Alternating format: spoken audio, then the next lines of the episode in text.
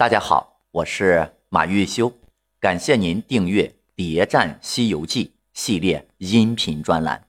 喜欢的朋友啊，点赞、转发、评论。上一节呢，我们讲到镇元子，他就是想要孙悟空啊毁了人参果树啊，故意的。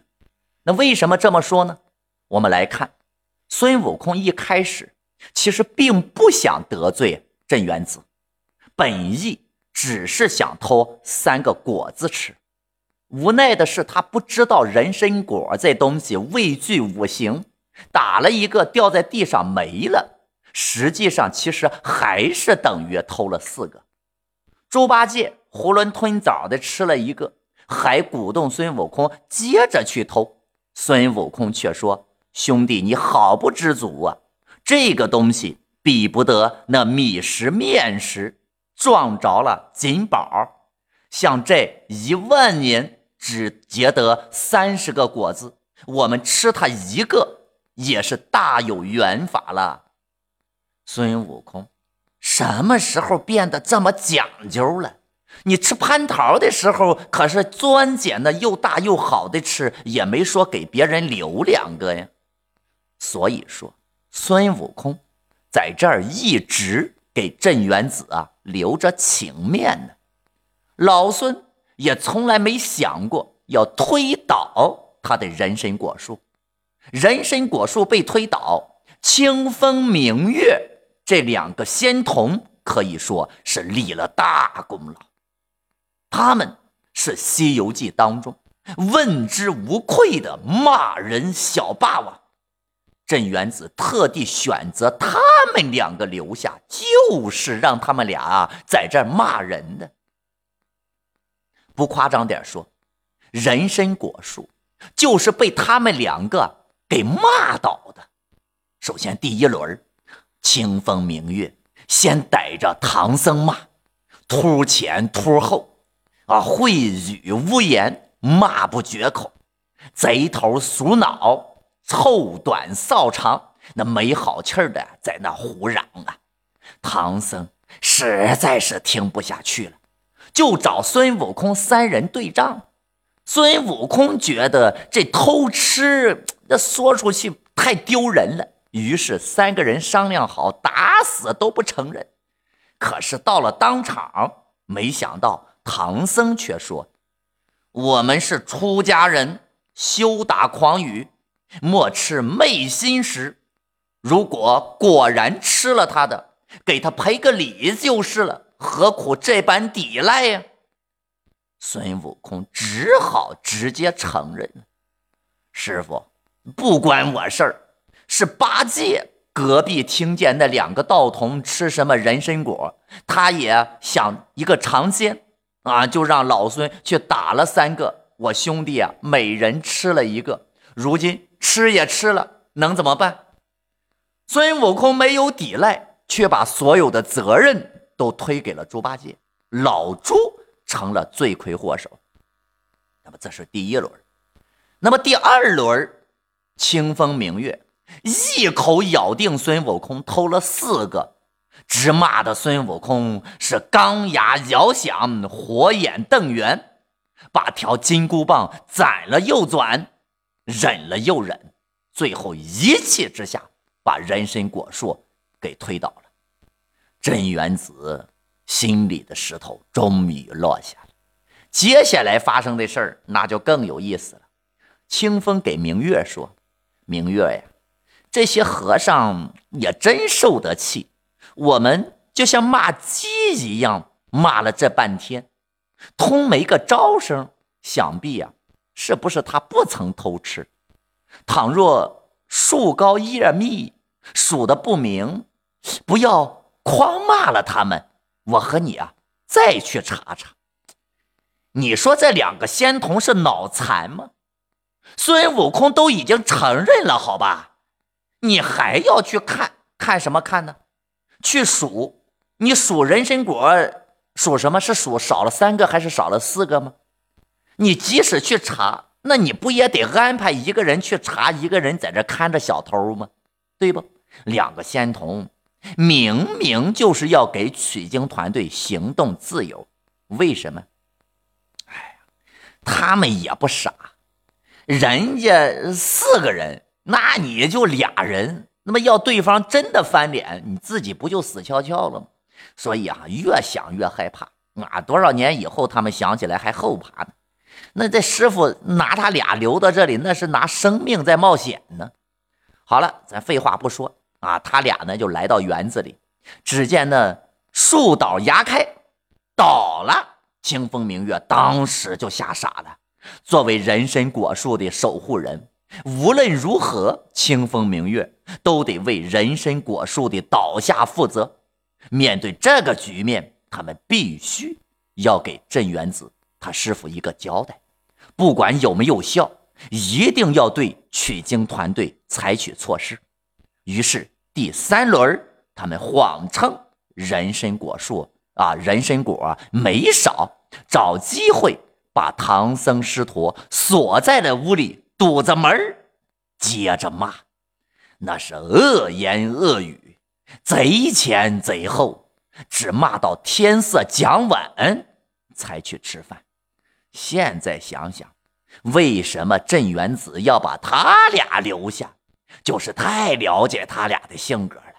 这事儿要没有他俩，还真办不成。那孙悟空啊，也不一定啊，那就会啊去推倒人参果树，偷了果子吃了也就吃了。如果留作别人，可能也就吃了哑巴亏，也就算了。好了，《西游记》当中小角色呀。其实都十分重要。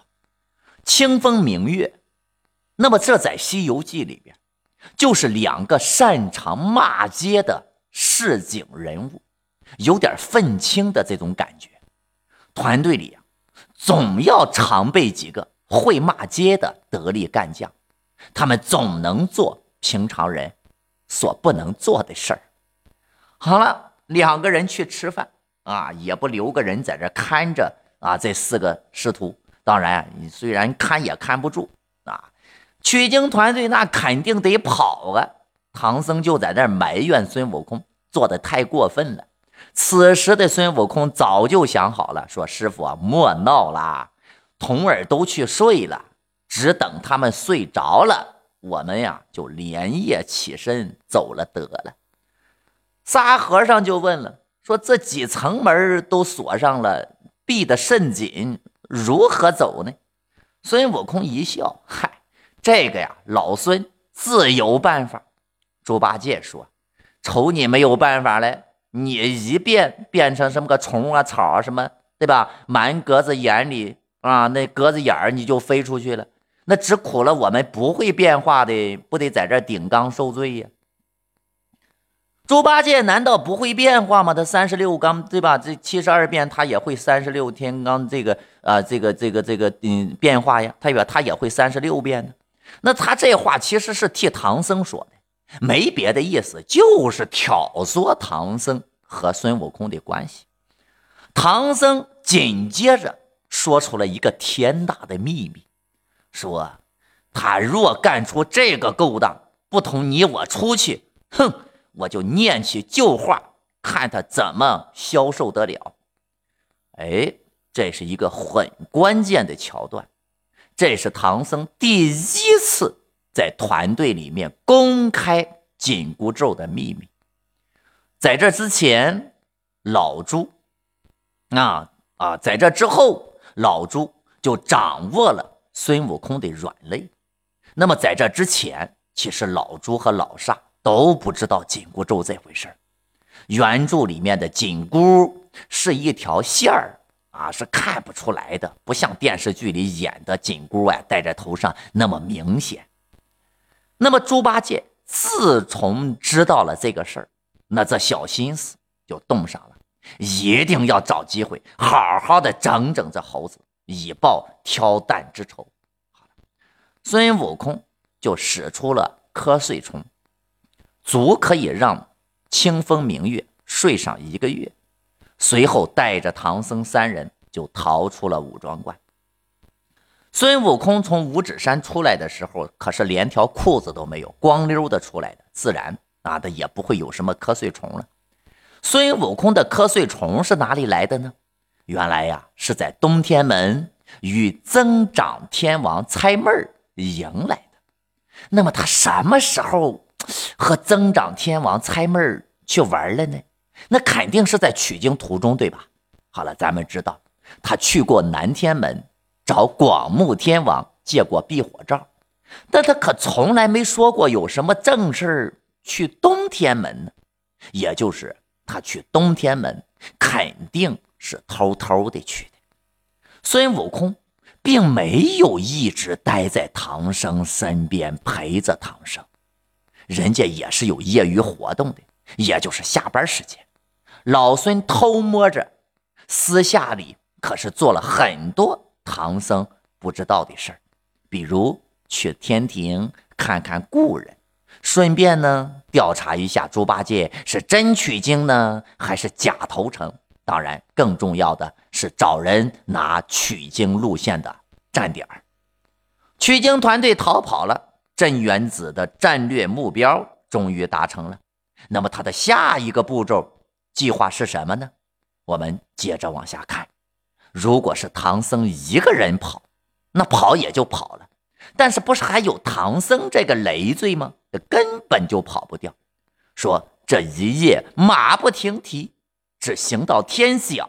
唐僧抱怨说：“这个猴头弄傻我了，只因为你贪嘴，连累我一夜无眠。”孙悟空说：“不要只管抱怨。”天色明亮，你呀，且在这路边树林中凑合着歇一歇，养养精神再走。其他人都去休息了，咱们重点来看看这老孙在那干嘛呢？咦，他跳到树上折树枝玩。老孙不睡觉，明显是在等什么？等什么呢？没错。他就是在等着镇元子追来。这孙悟空葫芦里到底卖的什么药呢？关注我，播放下一集，为您揭晓答案。